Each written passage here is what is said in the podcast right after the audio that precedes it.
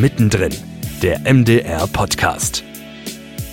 Über Geld spricht man nicht, Geld hat man. Das ist ein ziemlich berühmtes und bekanntes Sprichwort und zumindest der erste Teil davon trifft auch zu, habe ich zumindest so das Gefühl. Aber das muss ja vielleicht gar nicht so sein. Ne? Es geht ja bei Geld nicht immer nur darum, wie viel die oder der hat, sondern auch um ganz viele andere Fragen. Ja, wo kommen eigentlich Preise her? Wie kommen die zustande? Was ist mit der Geldverteilung und ab welchen Beträgen lohnt sich vielleicht zu investieren? Es gibt also wahnsinnig viele Fragen, eine Menge Gründe, über Geld zu sprechen. Daher wollen wir es jetzt auch tun, und zwar mit Mathis Kiesig und Max Koterber. Hi. Hallo. Hallöchen. So, und bevor wir jetzt inhaltlich loslegen, erklärt äh, uns Katja Schmidt ganz kurz, warum ihr beiden die Richtigen seid, um über Geld zu sprechen. Mathis Kiesig ist Redakteur beim MDR, Moderator des True Crime Podcasts Die Spur der Täter. In der Redaktion Wirtschaft und Ratgeber ist er Gestalter der digitalen Transformation. Parallel zum laufenden Change-Prozess entwickelt er die digitalen Finanzformate für junge Zielgruppen. Was kostet bei YouTube und eine Minute Geld bei TikTok. Max Koterba hat gerade das zweijährige Redaktionsvolontariat beim MDR beendet. Bereits während des Vodos hat er zusammen mit seinem Jahrgang das TikTok-Format Wahrscheinlich peinlich entwickelt. Dabei ist Max ein Teil des Moderationsduos. Seit Mai ist er außerdem an der Entwicklung und Umsetzung des TikTok-Formats Eine Minute Geld beteiligt. Das sind also Max und Mattis. Jetzt geht's gleich los. Erst noch kurz der Hinweis, dass wir das Gespräch online aufnehmen. Das heißt, es kann möglicherweise zu Tonspratzern kommen. Das liegt dann natürlich am Aufnahmeprogramm. Also, Max, Mattis, was äh, interessiert euch denn so an Geld, dass ihr gesagt habt, darüber müssen wir jetzt auch häufiger reden und das beruflich machen? Max. Also ich habe gemerkt, dass äh, wenn ich mich mit meinen Freunden darüber unterhalte, dass äh, irgendwie oft relativ viel Ahnungslosigkeit herrscht. Also bei mir war das äh, ganz lange auch so und ähm, ich wusste irgendwie nicht so richtig, ähm, wo ich anfangen soll, weil das so eine wahnsinnig komplexe Geschichte ist. Wenn man sich mal überlegt, Geld kann ja alles Mögliche sein, ne? Also keine Ahnung, Rente, äh, Gehaltsverhandlungen oder Kindergeld. Also es ist ja quasi ein riesiges Feld, weil Geld ja überall irgendwie eine Rolle spielt. Und ähm, das war so ein bisschen äh, das Gefühl, dass ich dachte, irgendwie müsste man da ja mal vielleicht ein bisschen ähm, ja, Licht ins Dunkel bringen. Ich hatte äh, eine Zeit lang auch mit äh, zwei Freunden so eine Art Gespräch, weil ich mich ein bisschen mehr damit auskannte äh, und äh, wir haben da so eine Art, so eine Art Coaching gemacht, was man irgendwie alles, keine Ahnung, äh, ob man jetzt ETFs braucht oder nicht und solche Sachen. Also, ähm, weil die irgendwie Interesse hatten, aber nicht so richtig wussten, wo fängt man an. Wenn du sagst, du kanntest dich ein bisschen besser aus, warum? Woher kommt das? Hast du das studiert oder so? Äh, nee, gar nicht. Ich hatte einfach, ich weiß ehrlich gesagt gar nicht warum. Ich hatte irgendwie, ich glaube 2017 oder so, äh, hatte ich mal irgendwie so Interesse für so Rente, ETF, Altersvorsorge. Extrem langweilig eigentlich. also würde man erst mal denken. Und äh, da habe ich mich irgendwie dafür interessiert. Ich hatte nicht so richtig einen Auslöser dafür. Und ähm, dann so zwei, drei Jahre später kamen dann quasi Freunde ähm, irgendwie auch auf das Thema und dann haben wir uns irgendwie drüber unterhalten. Rente und ETFs müssen also nicht unbedingt langweilig sein, höre ich da raus. Äh, Mathis, wie ist es bei dir? Woher kommt dein Interesse äh, für, für das Thema Geld? Also ich hatte das Glück, dass meine Eltern mich sehr frühzeitig irgendwie da eingebunden haben in Geldthemen, also mir erklärt haben, wie das alles funktioniert, was sie beachten müssen und so weiter. Ähm, insofern ähm, hatte ich das Glück, da so ein bisschen mitgenommen zu werden, aber das ist ja für viele nicht so, ne? sondern es äh, zeigt sich ja immer wieder, dass eigentlich sich viel mehr Leute und vor allem auch Schüler und Schülerinnen wünschen, in der Schule irgendwie mehr Bildung im Bereich Geld, Finanzbildung, Wirtschaftsbildung zu bekommen, dass das total vernachlässigt wird äh, im Bildungsauftrag eigentlich der Schulen. Und ähm, das wollten wir auch so ein bisschen angehen, dass wir sagen, es gibt einfach ein großes Interesse an diesem Thema und es gibt eben auch viele Menschen, die sich privat damit beschäftigen. Aber wenn wir als öffentlich-rechtliche da einfach auch so ein bisschen ähm, vor allem auch eine, eine neutrale und eben nicht mit irgendwelchen monetären Hintergründen besetzte äh, Bildung im weiteren Sinne geben können oder überhaupt erstmal Interesse wecken können für das eigene Geld, dann ist das was, was wir auf jeden Fall machen sollten.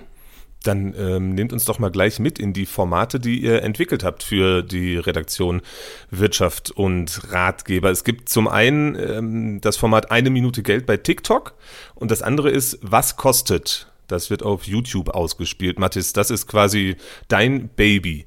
Was genau passiert da? Was ist die Idee dahinter? Was kostet es ein Format, das sich an eine ähm, Zielgruppe richtet, die eigentlich schon im Leben steht? Kann man so sagen, die also ähm, vielleicht schon Familie haben, die auf jeden Fall einen sicheren Job haben und die sich gerne mit ihren Geldthemen, die sie so im Alltag streifen und ähm, die mit denen sie umgehen, ähm, hintergründiger beschäftigen wollen. Das ist, was kostet. Wir wollen uns also hintergründig mit Finanz- und Wirtschaftsthemen beschäftigen, überraschende Erkenntnisse bieten und eben ähm, so ein bisschen zeigen, wie sich die Hintergründe zusammensetzen. Also wie entstehen bestimmte Kostenstrukturen, welche versteckten Preise gibt es, warum kosten bestimmte Dinge mehr als andere. Ähm, das ist der Hintergrund, den wir eben mit diesem Format bieten wollen. Und wir haben dieses Format ähm, versucht gemeinsam zu entwickeln, also haben da versucht in der Redaktion neue Wege und neue Strukturen ähm, auch mal auszuprobieren und haben eben nicht nur dieses YouTube-Format entwickelt, sondern gleichzeitig auch noch ähm, das TikTok-Format Eine Minute Geld, wo Max eben auch ganz maßgeblich beteiligt war. Max, dann nimm uns doch noch mal genau mit in eine Minute Geld.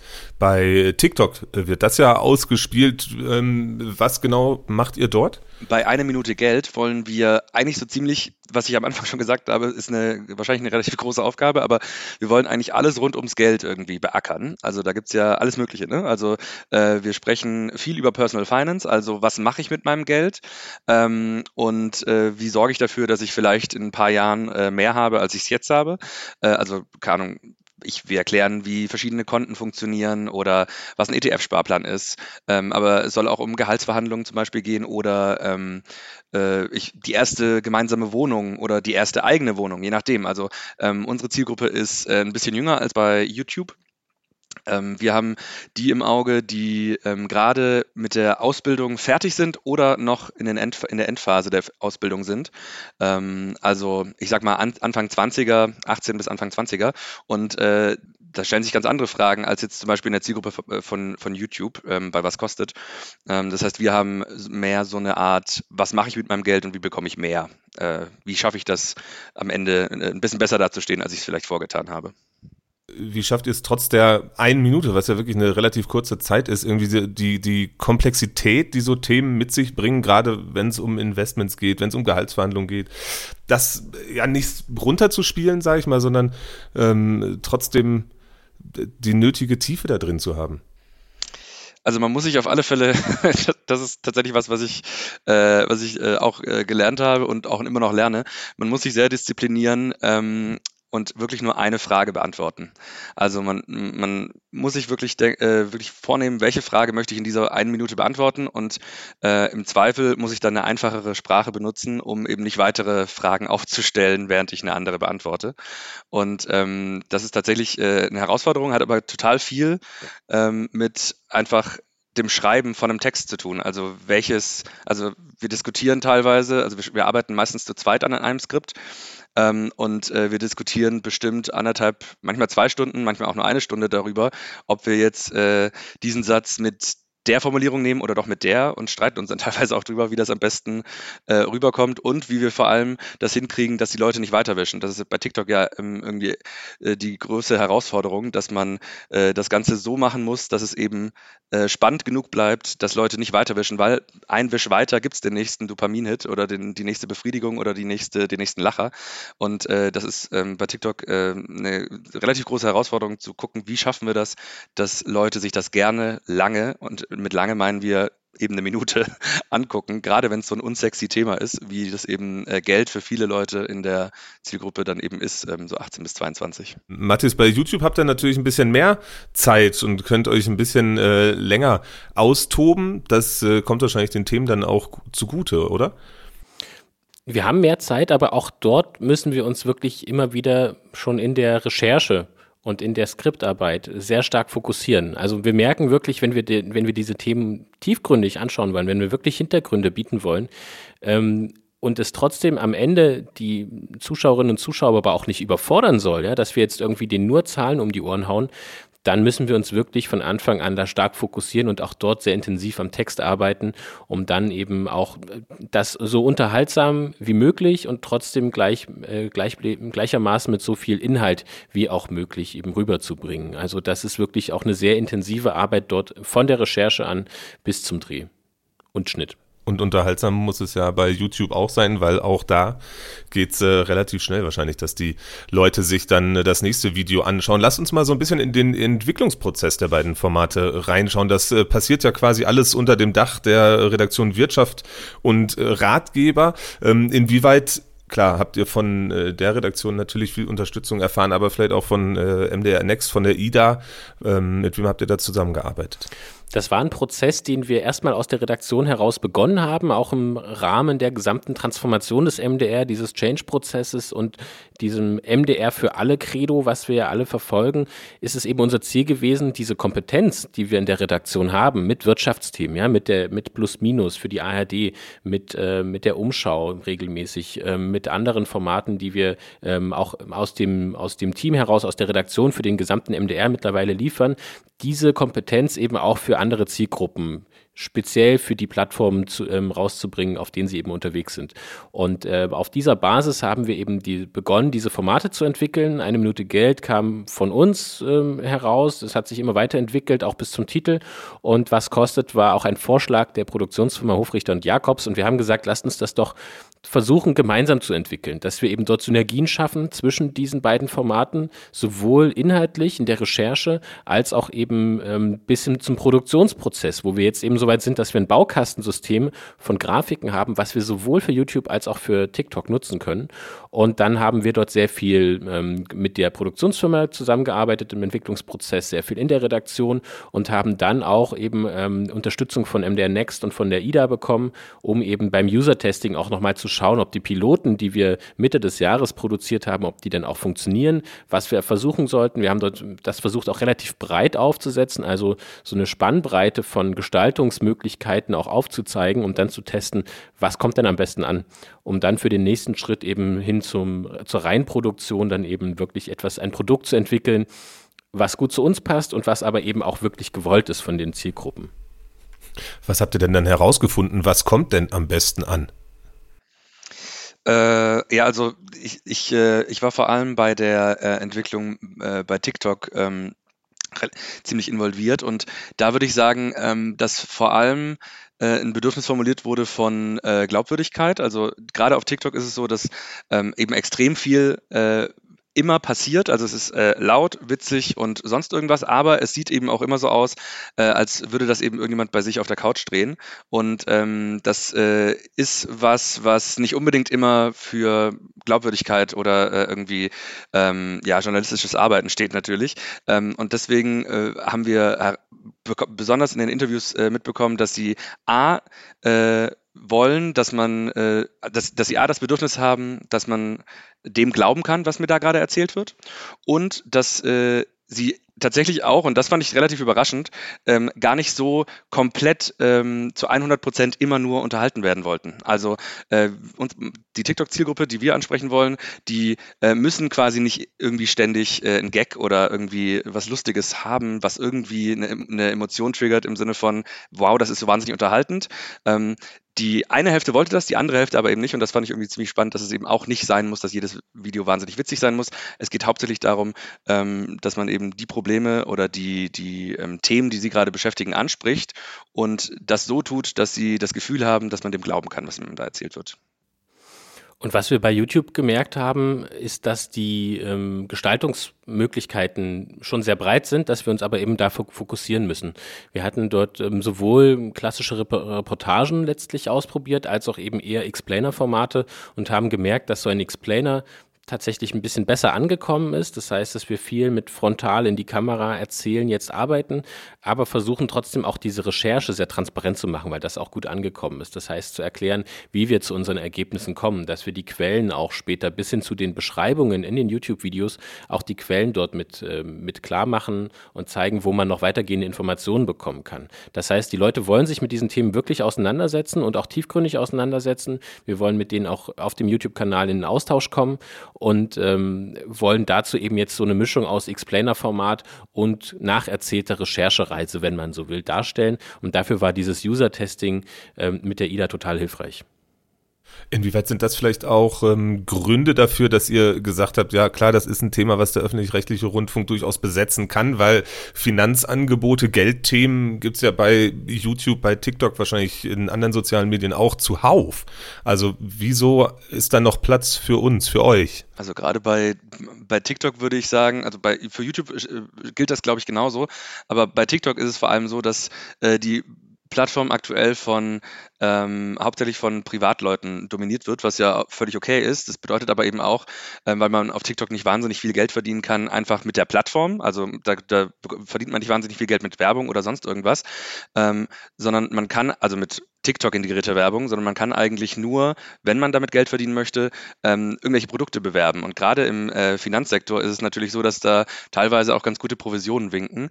Ähm, das heißt, auf TikTok ist es so, dass da entweder äh, hast du einfach nur ein wahnsinnig großes Bedürfnis, äh, dein Wissen zu teilen. Das Allermeiste ist aber tatsächlich eben, dass, dass du Tipps von Leuten bekommst, die im Zweifel damit Geld verdienen können, ähm, dass du eben das Produkt kaufst oder dich äh, für das Produkt entscheidest. Und ähm, das ist auf alle Fälle was, was sich von uns natürlich unterscheidet, weil wir eben nicht diesen äh, Geldverdienzwang über diese, äh, über diese Plattform haben. Ähm, und äh, dass wir da mehr oder weniger mit ein paar anderen Funkformaten, aber ansonsten ziemlich auf, alleine auf weiter Flur stehen, was äh, die ähm, Interessen der, ähm, des Publikums tatsächlich angeht, weil die allermeisten äh, eben das auch deswegen tun, weil man mit äh, Provisionen für irgendwelche Produkte eben Geld verdienen kann. Und wie Max sagte, das ist bei YouTube ganz ähnlich. Es gibt ja natürlich ein paar wenige Formate, die in unterschiedlichen Ausprägungen ähm, dort auch äh, unterwegs sind von der ARD, vom öffentlich-rechtlichen. Aber tatsächlich ist es so, dass eben die aller, allermeisten Produkte dann tatsächlich irgendwie einen Hintergrund haben, einen monetären Hintergrund, der sich entweder abbildet durch Werbung oder eben durch ähm, dieses Finfluencertum, wie, wie man auch sagen kann. Das heißt, dass eben Finanzprodukte doch irgendwie über diese ähm, vermeintlich interessanten Inhalte verkauft werden sollen. Und wir sind eben unabhängig und können neutral über diese Inhalte berichten, ohne da eben irgendwelche Hintergedanken zu haben. Und äh, außerdem eben auch mit der Kompetenz, die ich schon, schon angesprochen hatte, aus der Redaktion eben auch wirklich tiefgründige Inhalte, Inhalte eben auch für die Zielgruppen bieten, die jetzt eben nicht mehr das lineare Fernsehen nutzen. Das ist genau das Stichwort für das äh, nächste Thema, für die nächste Frage, Mathis. Du hast schon angesprochen, ähm, es gibt auf jeden Fall Synergien zwischen dem TikTok-Format Eine Minute Geld und zwischen dem äh, YouTube-Format Was kostet. Ihr nutzt Rechercheerkenntnisse zusammen. Ähm, die Grafikpakete sind ähnlich. Inwieweit ähm, verfolgt ihr denn aber auch das Ziel, quasi das große Ziel der ARD ja auch, äh, von allen Angeboten auf Drittplattformen wieder zurückzukommen auf den MDR oder zur ARD. Inwieweit klappt das auch? Ja, wir haben da natürlich ähm, sowohl die Ansätze des MDR, wie wir vorhin auch schon gesagt hatten, dass wir erstmal irgendwie MDR für alle sein wollen, das heißt auf den Plattformen präsent sein wollen, auf denen die Nutzerinnen und Nutzer unterwegs sind. Deswegen eben auch TikTok und YouTube und dass wir dann natürlich aber versuchen, ähm, auf verschiedene Arten und Weisen ähm, eine Rückführung zu schaffen. Das heißt, bei YouTube ist das relativ klar. Dort können wir eben ähm, sehr gut verlinken hin zu mdr.de, dort noch auf der Seite vom MDR weiterführende Informationen ähm, bieten bieten, sodass man da auch wirklich eine klare Rückführung haben kann und eben auf die eigenen Plattformen eben hinweisen kann, wie es eben auch in der ARD gewünscht ist. Bei TikTok geht es uns in erster Linie darum, überhaupt erstmal zu zeigen, dass der MDR eben nicht nur für die Großeltern da ist oder für die Eltern, sondern dass der MDR auch für dich da ist, auch wenn du 18 oder 20 Jahre alt bist und dass der MDR auch Inhalte für diese Zielgruppen bieten kann und dass er eben auch coole Inhalte bieten kann, mit denen ich mich gerne irgendwie auseinandersetze, identifiziere und ähm, merke, okay, der MDR ist jetzt kein, kein Medium, keine Anstalt, die nicht für mich da ist. Das ist, glaube ich, der erste Ansatz, den wir bei TikTok haben und dann darüber hinausgehen können wir natürlich dort auch versuchen, die Leute Stück für Stück auch für andere Medien, für andere Plattformen und Formate des MDR irgendwie zu begeistern. Aber das muss dosiert passieren, weil wir sie eben nicht belehren wollen, sondern weil wir eben vor allem eben mit den Inhalten arbeiten wollen, die Max eben schon beschrieben hat. Inwieweit äh, klappt es da vielleicht ein bisschen besser, die Links zu anderen Funkangeboten herzustellen, zu wahrscheinlich peinlich, zum Beispiel äh, auch aus dem, äh, aus dem MDR?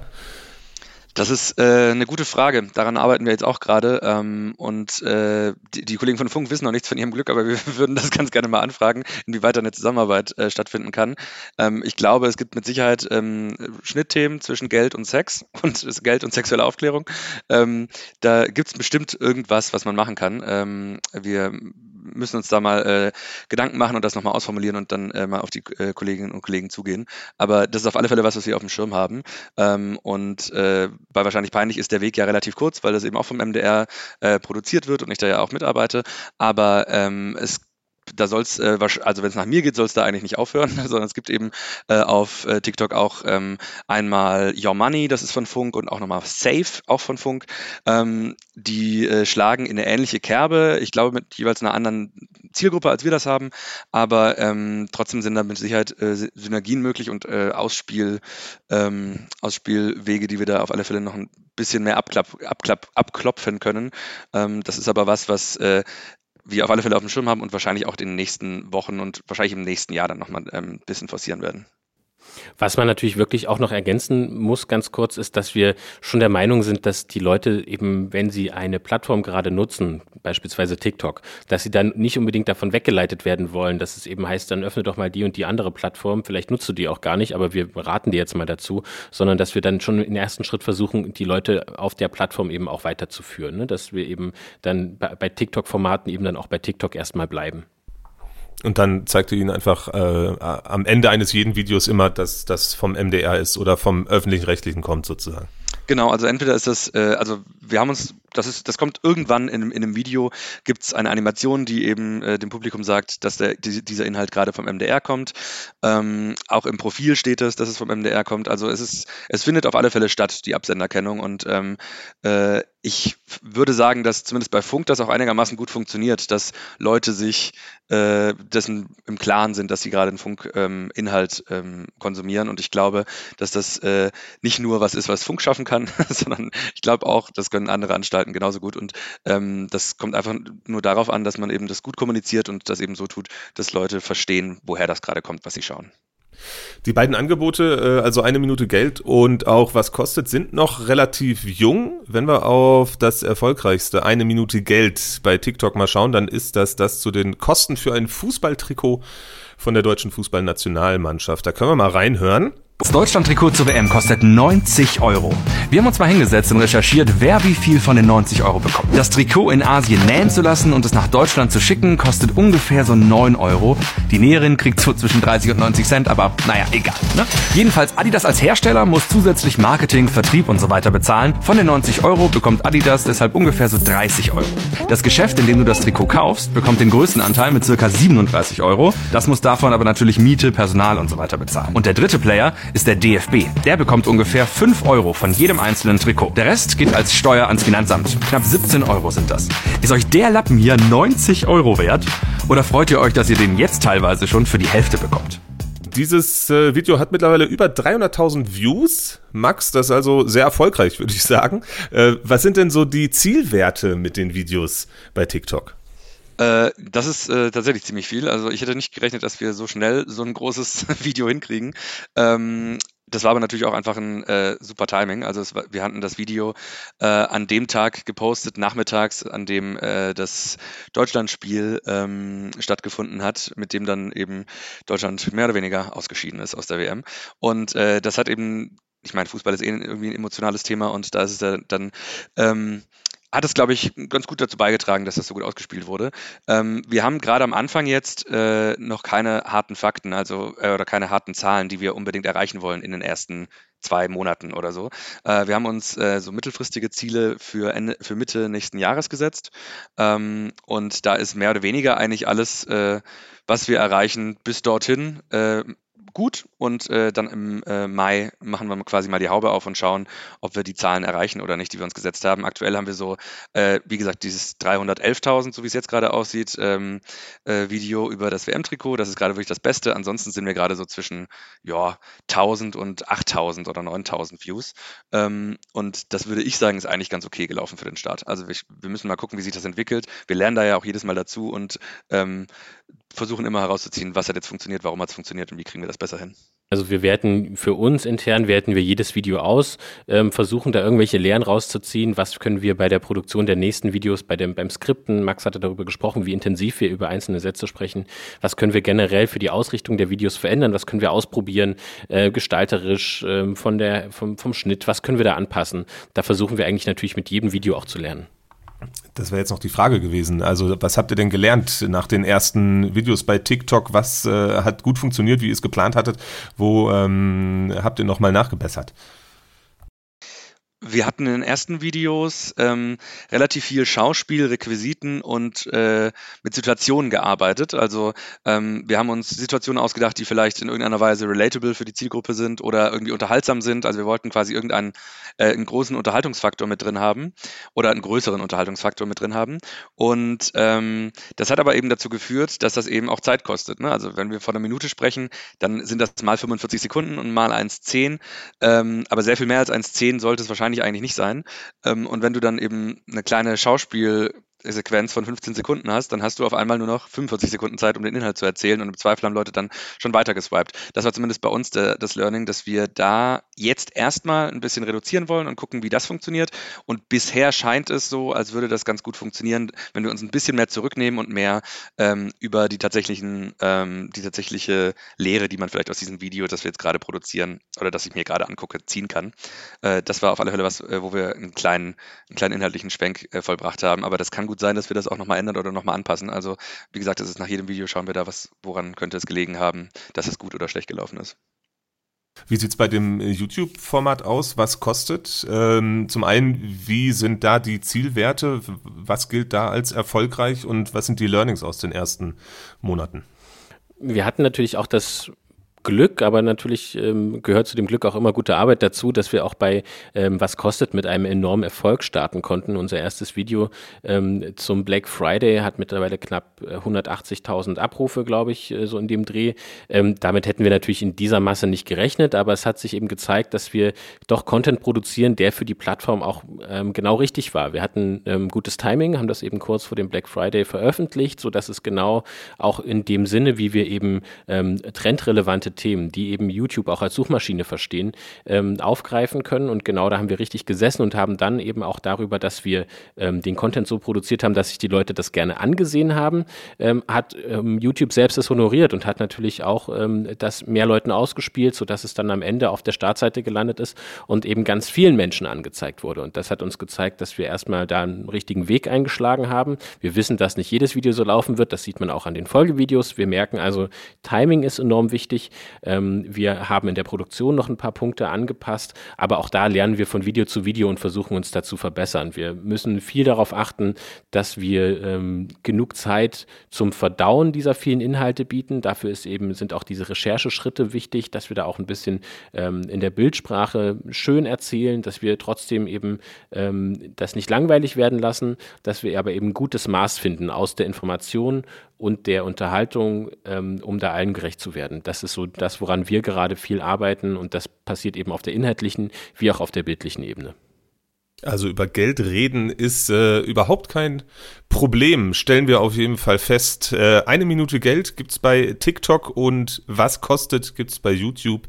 Äh, dazu finden, wenn man in die Suchleiste was kostet MDR eingibt. Äh, vielen Dank Max und Mattis. Und Max, bevor ihr jetzt äh, Tschüss sagt, äh, sag nochmal bitte kurz, warum Rentensparpläne nicht langweilig sein müssen.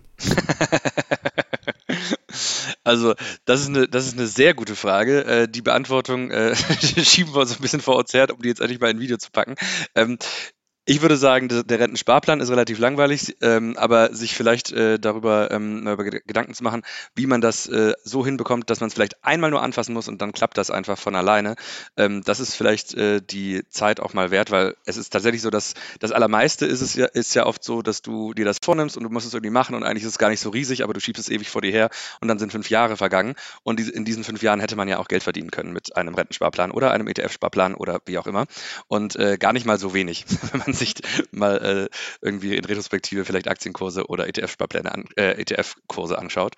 Ähm, deswegen äh, ist es, glaube ich, eher so eine Überwindung, dass sich das, sich damit einmal zu beschäftigen und dann nie wieder darüber nachdenken zu müssen. Also das ist der Spaß, der Erfolg, äh, nachdem man sich damit beschäftigt hat. Jetzt aber vielen Dank, Matthias, vielen Dank, Max, für die Einblicke in eure Formate. Jeder, der sich angucken möchte, wie gesagt, bei TikTok eine Minute Geld und bei YouTube, was kostet MDR suchen? Und dann führt diese Suche zum Ziel. Euch einen schönen Tag noch. Danke. Vielen Dank. Danke dir. Mittendrin, der MDR-Podcast, ist eine Produktion des Mitteldeutschen Rundfunks.